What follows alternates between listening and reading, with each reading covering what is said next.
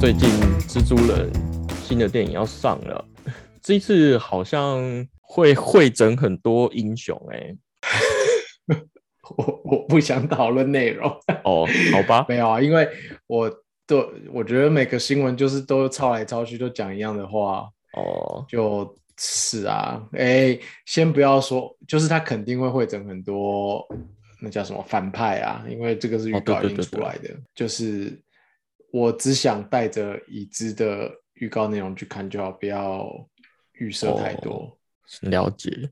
我是看了迪士尼 Plus 之后，就是有开始要进入那个漫威的哦，你本来没有第四个阶段，因为因为我就没有时间看嘛，因为疫情，哦，对，所以我就看了黑寡妇。那黑寡妇其实是没有加入的嘛，然后再来就是看了上汽哦，然后 Loki 啦，我把 Loki 的影集看完了。我觉得全部都会有关系，哦而且你、要照他们上映的时序看。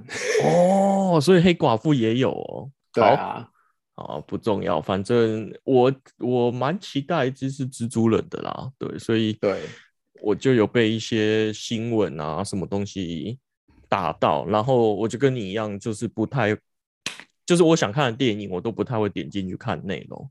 但是嗯有一个新闻，我觉得蛮有趣的，就是呃，AMC 这个电影院跟 Sony 合作，然后嗯就是你如果有订蜘蛛人的票，你就可以拿到 NFT 的数位化的东西。但我其实看不出来它到底会得到什么东西，可能是一张就是电影票或者是什么吧。对，所以我们今天要来讨论一下 NFT。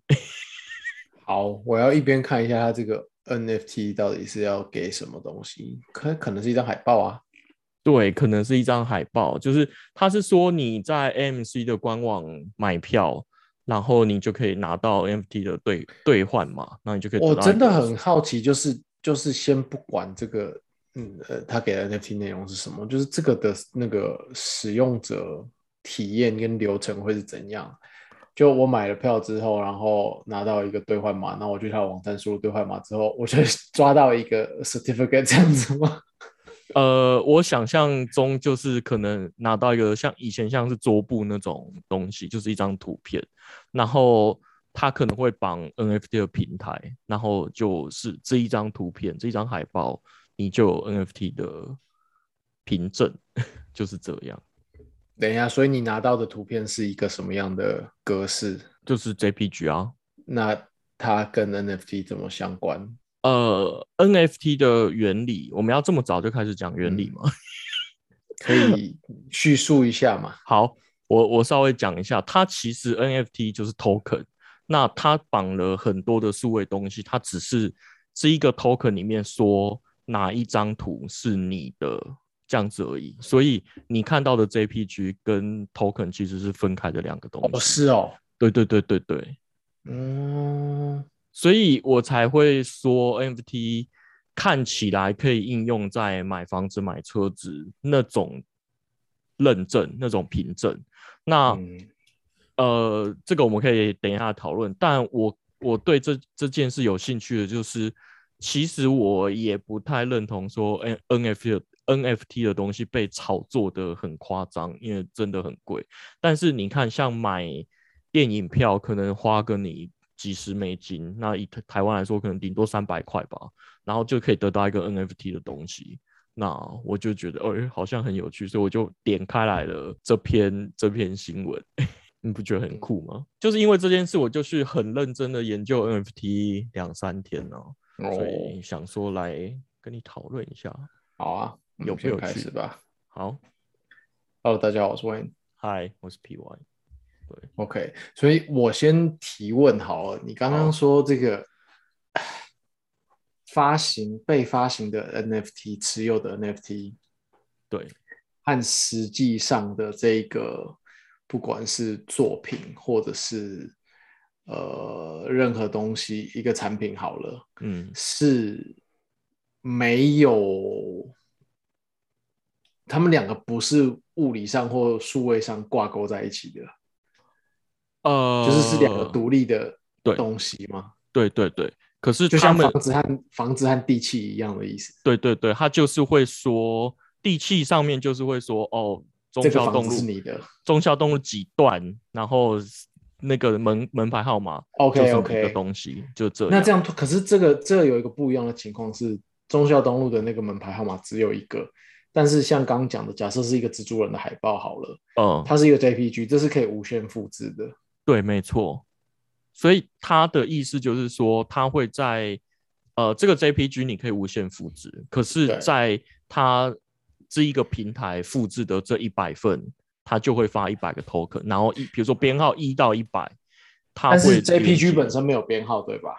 对，他应该是你会拿到你会拿到一个人写说 PY 持有一百分之一的，诶，一百一百张之一张的这一这一份我发行的。呃它应该是会跟这个数位 JPG 会有数位签章，然后把它绑在一起。所以还是他们是就是 JPG 这这个 JPG 实际上还是有个数位签章的，对了。呃，对对，哦，OK OK，我以为它会只是一个一般的最基本的，对对对，基本的呃 JPG。对对，所以所以他们其实在解释说，像呃，很常有人在解释说，为什么 NFT 的艺术品可以卖这么贵？那其实等同于蒙蒙娜丽莎嘛，因为蒙娜丽莎真品只有一个，可是赝品或者是复制品、纪念品其实有很多份，那它其实嗯就是复制很多。那真真正的那个是供在罗浮宫的那个，就是只有一个。对，那它其实道理就是数位的东西，它在那个平台发行，所以它一定要有一个平台帮它发行这个东西，它才有办法对这些数位的媒体去做去做手脚，然后去绑到某一个嗯 token 上面去。对，嗯。然后呃，NFT 的 token 跟其他的区块链的 token 不一样的地方，就是那个 token 上面会写拥有者是谁。但是但是这个人是怎么被记录？这个拥有者是怎么被记录？他的账号而已嘛，对不对？呃，我看到他的 spec 其实是用地址，所以其实是用钱包的地址。就就是一个数位地址嘛，就是对对对就就等同于一个数位账号嘛。对，但是这个数位账号不是你出生出来就刻在你身上了，所以这个账号也可能是任何人的。对，没错。所以呃，你这张图被偷了没有关系，因为你有那张证书，你就可以证明说，哦，你这张图其实是我的。就像嗯是蒙娜丽莎被偷了，嗯但是就是它里面一定会有一些防伪技术去宣称说这这个是嗯正品，然后是我的正品，类似是这样的道理啊。对，OK，所以你刚刚说，假设这个平台发行了一百一一百张，就是一百份同一张 JPG，嗯，这每一个里面会有数位签章，就是说它是一至一百号这样子。对对对，就是跟然球员后卡一样。然后你另外会有一个 token 内容是叙述某个数位地址拥有了这一百号里面的第三十三号。对，没错。那我这个数位地址的人可以把这个再交易出去给下一个数位地址，把这个三十三号卖给另外一个人。可以，因为它 OK 的它的里面 spec 就有说，它除了是 owner 是谁，它也可以说你这个东西是从哪里来的。对对嗯对。那我现在还看不太懂，是它会有所有的交易记录，还是只有上一个的？因为我如果是，嗯，blockchain 的话，应该是所有的交易记录都有。呃，对，我看起来是这样，应该说历史都会编进去啦，都可以验证。没错没错。嗯但是因为我看 spec 啊，我觉得这蛮有趣的，这等下可以解释一下。就是它 spec 里面就是说那个历，就是你从哪里来的那个资源，它是一个也是一个地址而已。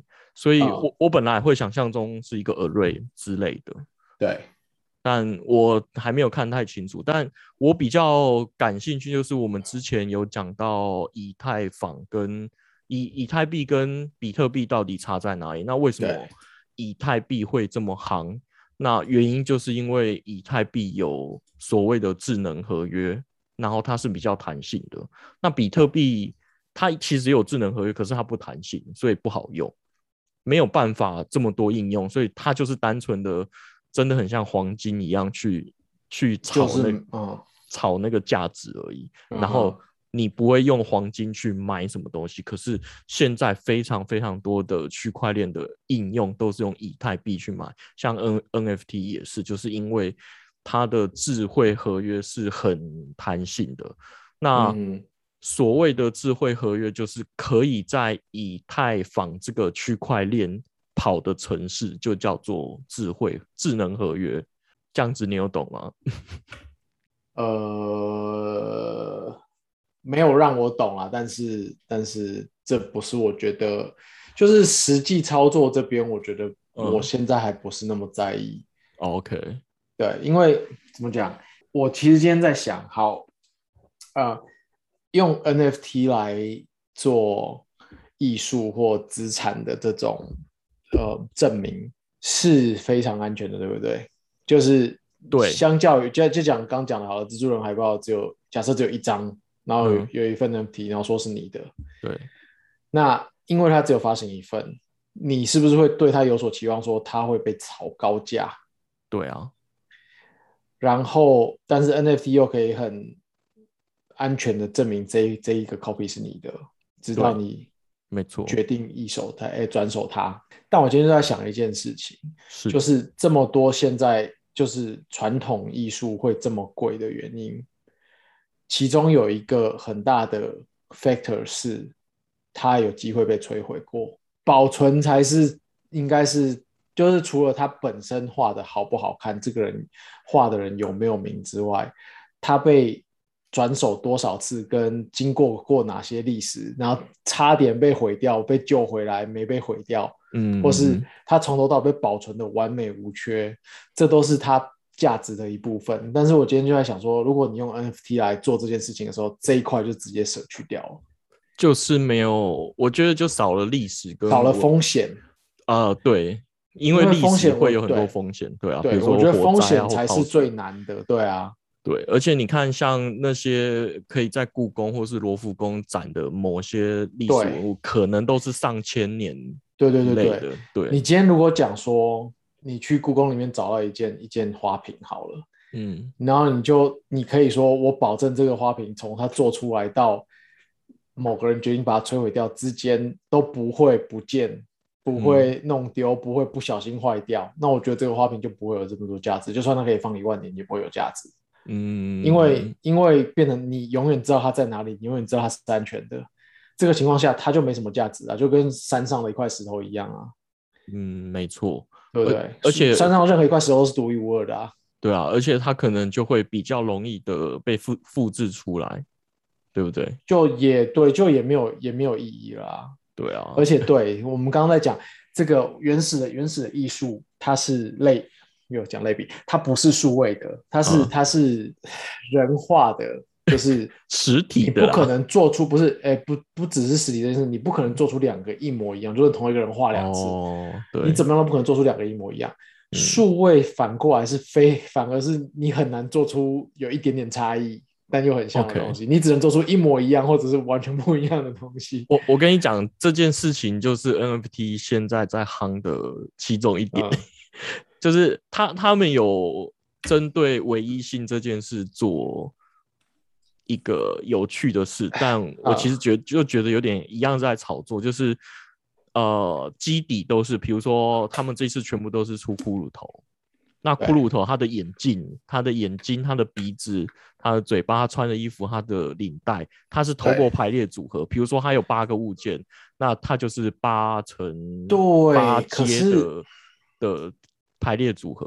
对，所以他就会宣称说，他的这一这一批的艺术品啊完全但是不重复这种做法，这种做法可以给你得到的是不重复，但是这个不重复是刻意的。对，没错，可是原本的艺术是你没有办法重复，然后你一定会不刻意的造成不重复。对，它在天然的状况之下，对对对，自就是会不重复。对啊，对啊，所以我觉得这个 NFT，你说真的长期下来会有什么？嗯，针对艺术保留或作品保留这种的的那个价价值值会很低。对啊，所以我我刚才前提就有说，我对炒作 NFT 艺术品，我我现在还是跨博啦。对、嗯，对啊，但是呃，我就是在想它到底还有什么应用，所以我才会去看它的所谓的智能合约这个 spec 的好，你现在可以再来解释一次智能合约。好，呃，以太坊它就是它它它最重要的去中心化嘛，所以它的 server 不存在在某一个，比如说 AWS 啊，或者是 Google 的嗯 GCP，、任何的它应该不是，它应该没有 server 吧？它应该是对对对 distributed service 嘛。对，所以就是它其实嗯。就是你我的电脑里面执行一段程式，然后就是每个人都是 client，然后 client 在互相互相交换所有的那讲明白一点，就是以前的 BT 啦，大家都是你知道种子，对，那这样这样子就是说，呃，我我你我的电脑都会起一台 server 一个嗯。节点，然后去嗯，帮忙运算所谓的智能合约，所以就是交易。对，哦就是说我去帮你执行这一个城市，然后我就会得到一点点钱手续费。所以大家说挖矿挖矿，其实就是我的电脑刚好帮某一个人跑他的智能合约，然后这智能合约里面，因为他为了要对对对对，他为了他其实主要目的是因为大家的电脑都提供一点点运算能力，那他就是怕恶意程式会 crash 别人的电脑，因为以前我们可能有木马程式什么让你的 CPU 吃很大嘛，那它现在就是你执行每一行程式都有一个价码，一个固定的费率在，所以你可能写十行跟写二十行，你的费用就不一样。你说以太坊这边吗？对对对，以太坊这这个边。对，所以他的意思就是说，你执行完，那你你在执行城市的时候，你就要宣告说，哦，我执行这个程式需要花，比如说十十块以太币好了。那执行完之后如果以太币是有剩的，或是等于零，这个就是成功的城市。那他如果跑完发现没有，就是是大于的，或是无无限回圈的，那表示你就是恶意城市，所以这十块钱就还给当初付钱的人，那这个智能合约就无效。所以他是用嗯这样子的方式去保护整件事情，所以它可以用到的应用就非常多，像是呃，我刚才说，你说艺术品，它其实不是存在一个 server，它其实存在，它会是分散式的存在全世界各地。应该说就是一样是区块链的概念嘛，每个人的手上都有一份这个中文翻译应该叫账本的东西，对对对然后账本就会记录每一个呃东西现在是谁持有，或者是应该说账本在做的事情是不停的在写入新的交易啊，比如说你给我钱，我就写进去，我再给他钱又写进去，对。那每个人都会写了一段你给我钱，那一段我给他钱，最后钱就是在那个他身上，对，这样来来证明说他是这个持有者。没错没错。所以他呃 NFT 最重要就是是一个凭证，就是我说凭证，所以他其实嗯。不怕被偷，因为你知道，他就是在所有的人就所有人都知，那所有人都有看这一个记录到这个东西在身上。对，那就是我今天在想的，就是你买车，然后你买房子，你的凭证其实是政府发的，政府认可，然后透过第三方去发的。那嗯，这个就是中心化危险的地方，好了，就是有点像是你之前讲说，哦，我们要信任这个交通规则，就是信任车子嗯不会撞我。那其实我们就是信任，呃，政府发的这个地契是有用的，而且上面的名字是你。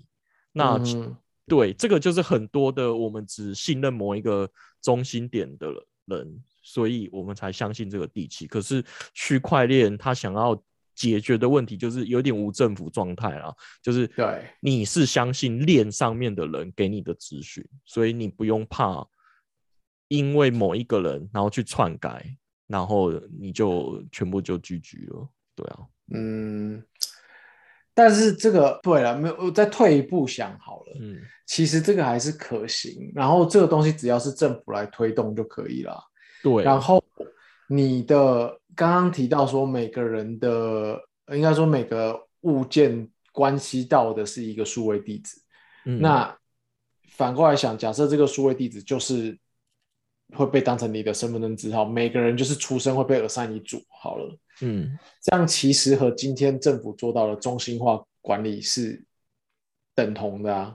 类似的，对啊，呃，就是我我跟很多人讨论过这件事情，就是变成说，你可能未来会有很多个数位地址，然后存不一样的钱。那其实有点像是你去开了很多家银行账户，然后每一个地方存的东西是不一样。我跟你说，那超烦的。我之前试过，就是有不一样的那个皮呃那个皮包，然后就是都会弄，根本就不记得每一个的。对对对，然后你可能就账号密码都记不住。对啊，对，所以我觉得，如果反过来说，地址是以绑人的，就是绑自然人的方式生成的话，我觉得反而是更有机会让这件事情成型。对我其实今天就是有有稍微跟你讨论一下，我就说，其实去中心化这件事情是很浪漫的，可是你要全部的人都买单，这件事才有办法成型。不是，但是你在在想说有什么好让人不买单？你其实不需要告知使用者这件事情啊。有没有我们现在就开始用这件事吗？不是不是，你根本不用，就这样好了。你妈会发现她今天她的证书、她的地契有没有被中心化吗？她今天、哦假设她去一个政府单位，嗯哼，然后就问说：“哎、我我要看我名下有什么房子。哦，”那理论上哦那边的人应该可以用你妈的地址去看到这个地址上面有多少东西啊。哦，其实你妈自己在家可以做这件事，但是她因为习惯了这个所有中心化管理有个窗口让她问的事情，所以她得去一个区公所问这件事。但区公所的人就是替她做她自己能做的事情，然后查给她看而已啊。对，哦，我懂你意思，就是区公所的 server 放在哪，或者是区公它的所没有，server 他根本没有 server，对，你也不就用管区公所也对啊，区公所也只是一个 user 而已啊。哦，我觉得这样子好像可以很很说服的政府。对啊，嗯而且你就是等于是嗯无形的转过去嘛，对民众来说不会有感觉啊，最多就是说民众会被 assign 一个建出来的的地址，那从此他就要跟这个地址相依为命。但这我另外一个情况就是以现况过渡期，你就是每个人的身份证资料要去对照一组一组地址给他们嘛，那可能区公所需要替他们查到这个地址有这个服务而已。哦，这样子好像可行欸诶。没有，我说因为这样做的情况就是，其实对对我比较传统的民众来说，他还是觉得是中心化的啊。哦，嗯，但是对政府来说的好处是，他不用再担心 server 垮掉，他不用担心被篡改。嗯，有道理。你可以去当科技部的 部长，就是不用跟他们讲太多原理啊。对啊，对啊，对啊，呃，你就要说这是最新科技。数位身份证，但是我现在就是我有一点，应该说对于挖矿这件事情啊，和和区块链这个东西，因为你区块链就我们刚、嗯你刚讲了嘛，其实所谓的挖矿不是真的在做任何挖东西。挖，诶应该说挖做挖矿是一个副产品啦。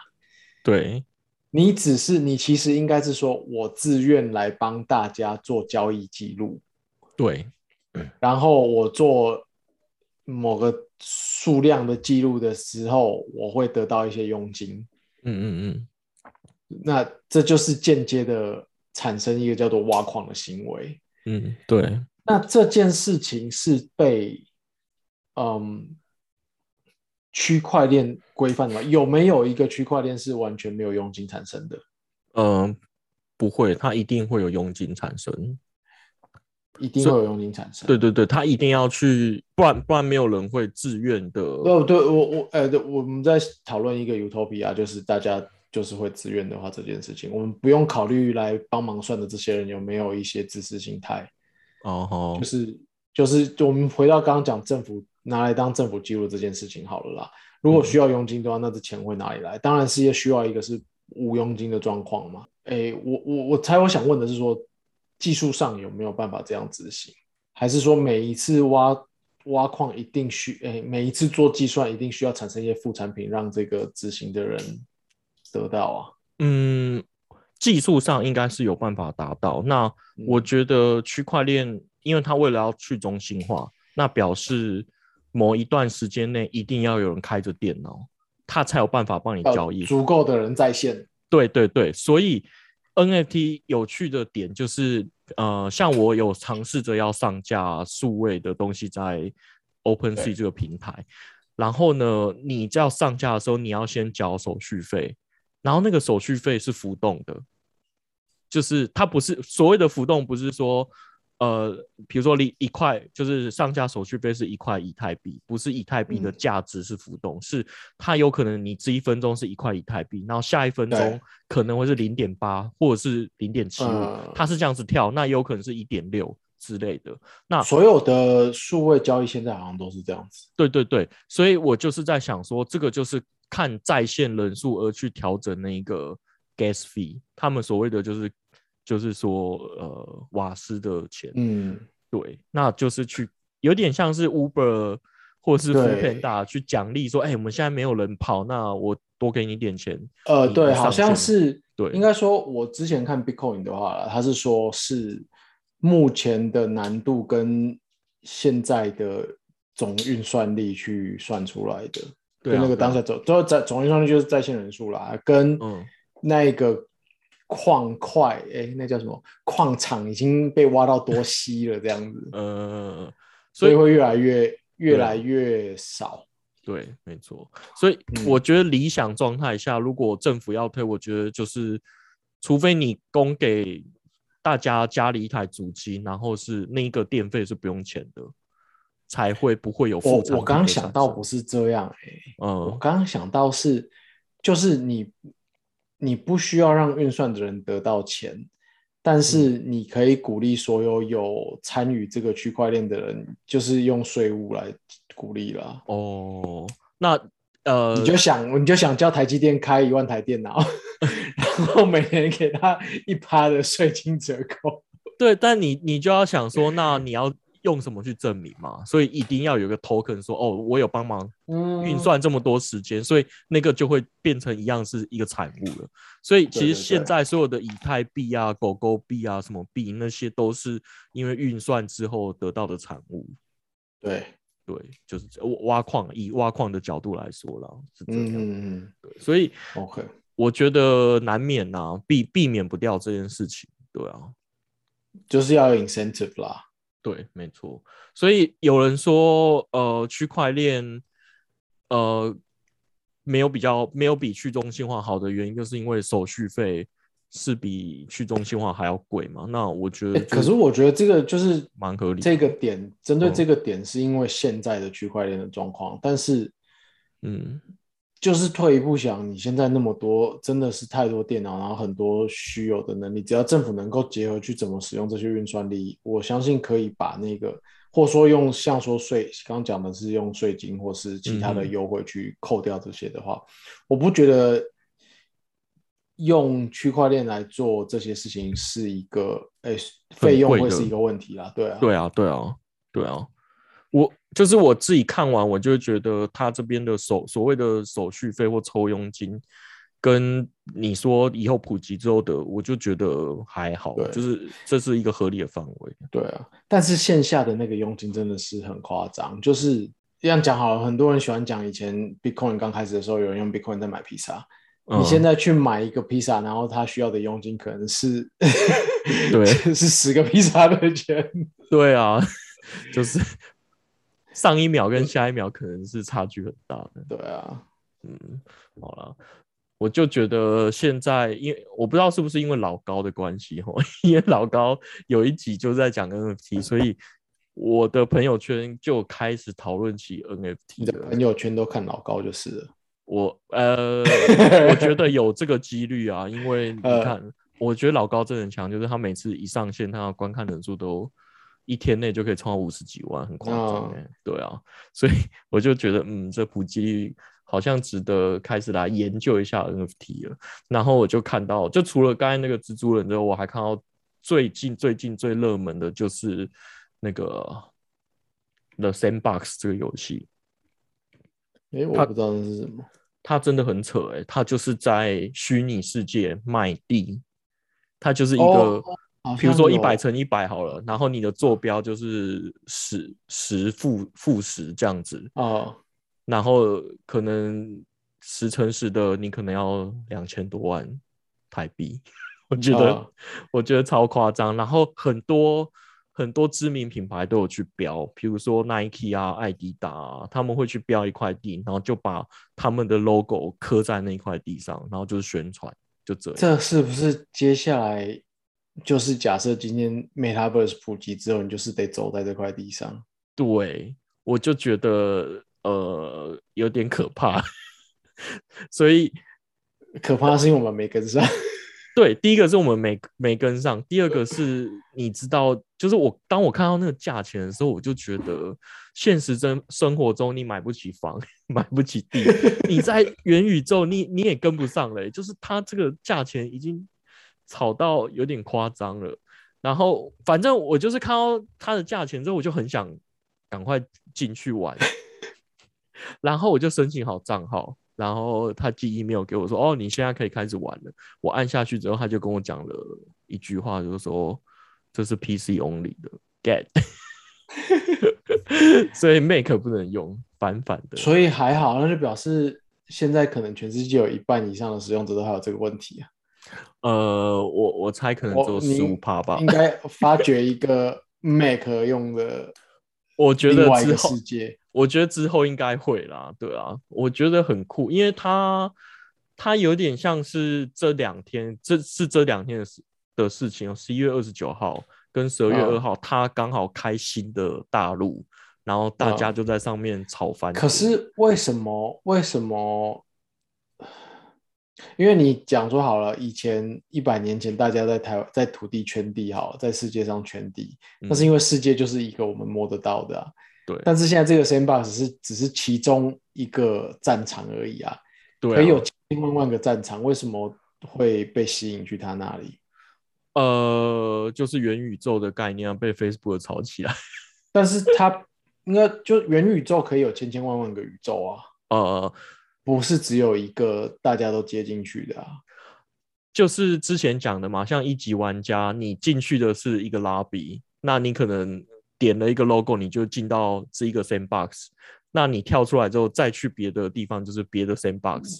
所以你可能就是在某某个跳跳岛。可是你现在讲的这样是，你现在讲的这样是一个平台跟一个世界。可是可能 Facebook 推了一个平台，Microsoft 推的另外一个平台是两个完全不相通的啊。所以 Nike 可以在那边开一间店，然后也在 Microsoft 那边开一间店啊。对啊，对啊，对啊，没错啊。可是今天为什么大家都要去抢 Sandbox 这家公司推出来的那块地？我我就是搞不懂啊。嗯，我很怕我没有，我很怕我是因为没有懂，然后现在错过了些什么。哦，就是它的稀有度在哪？吼，对，你现在是在想，对对对对，我就是搞不懂，所以我才去申请账号，我想要看里面的世界到底长什么样子，但我就进不去嘛。我第一关就连 PC 都买不起的屁孩，想要那个买地？对。妈的可恶！我就觉得哦，干怎么这世界真的变化的很快啊！我觉得现在的问题就是币别太多了，所以我就是一直不知道要从从何下手。但是，对啊，我我觉得以太币真的是可以投资的，可以放一点点东西在里面的的地方，因为。我真的稍微看一下，它的应用会非常非常多。就是未来的网络世界，可能就真的没有那个呃集中的 server。那你可能所有的城市都跑在以太链上面的话，可能会有一些有趣的事情。就是我其实还是没有理解到以太有什么地方优过于其他地方，只是除了发行的人跟参与的人数之外。技术是一样的啊，可以提供的东西都是一样的啊，只是规则定的怎么样而已啊。任何一个人现在都可以再出来定跟他一样的规则啊。呃，以太坊它的厉害的地方，它就是它定了一个平台，它定了一个链，所以你可以在上面执行任何的智能合约，就是任何的城市。那比特币就是它就缺少了这一块。你有懂那个概念的吗？没有哎，就是它可以执行大家的城市，可是比特币没有办法，所以它就不普及。嗯，太深了。不是我，我没有懂那个概念，没有懂这个概念哦。呃，哦，好，这样子说好了，你要重新发明一个币，你就要重新去建以太坊这个平台。可是以太坊其实它是公开的，它已经帮你建好了，所以你只要宣称你要，比如说我们今天要创一个新的币，就叫星期一币好了，你就写一个智能合约，你就丢在以太以太坊上面，你就可以跑，你就可以产生这个币，然后你就可以让大家去交易。哦，那交易下来就可以挖矿，就是会有挖矿的那个佣金存在，然后大家就可以但是流会是你发的那个币，对对对对对太币。对，所以现在很多币的原因就是因为以太坊太好用，就是你只要写一个程式，你就可以发一个币。可是比特币就是它没有这个特性。等一下，那以太币是什么？如果以太币的话，以太币的概念是什么？以太币就是它发行的第一个币啊。对，但假设今天你自己发了一个新的币，嗯，它和以太币是等于是也是两个独立的空间嘛？对对对，它是用以太坊这个你只区块链是用它的区块链，你只是用它的平台去做这件事情。没错没错。但这样的情况下，就表示你投资以太币也没有意义啊，因为以太币也只是其中一个这样的情况。呃，它我觉得它有点，因为它是先进去，其实有点像是美金的概念。你进去要交易在别的，以在以太坊里面是美金的概念，但是这是嗯其中一个 universe，又有另外一个 universe，譬如说像 Bitcoin 就是一个独立的 universe。对，没错没错。嗯嗯对，就是这样子的概念。所以我最近有在，就是这几天都在看嘛，比特币其实也在解决这件事情，就是也让它的链上可以很好跑智能合约，但好像是十一月底发生的事情，所以还不确定到底会怎么发展，就不知道会不会跟以太坊一不一样。所以我自己觉得是可以花个一万块台币 玩玩看，比如说，比如说，呃，这种数字就不要讲出来了。哦，不要讲出来，因为我就是觉得说你不要投资太多，因为你不知道走向到底是什么，就是以玩玩的心态是好的，是是可以的啦，就这样。就让我来看看我现在的一万块值多少钱啊？你也是一零九三八。一零九三哦，九三八，然后我我之前最多有丢到十万，然后就是上上下下进出，有赚一些就拿出来，然后最后我就最后一次我就想要留个一万块在里面，哦，然后这一万块大概在一年了，这样子有多少一趴？哎、s o r r y 九点三七趴哦，那那蛮多的，对必定存对啊，好，对啊，我我之前就是因为它的入金跟出金抽的手续费太多了，我就会觉得说，你有没有在帮我帮我不？适合快速投资，对，所以我嗯就会觉得这是、那那个年代的，我觉得 这是一个骗钱的东西，就是呃吸交易所在吸我的钱。嗯，对啊，但我其我现在就又后悔了，就觉得对啊，对，嗯，这个世界变得太太快了，大家最近算低了，可以买一些，就这样，嗯，好，那今天就这样，拜拜。拜拜。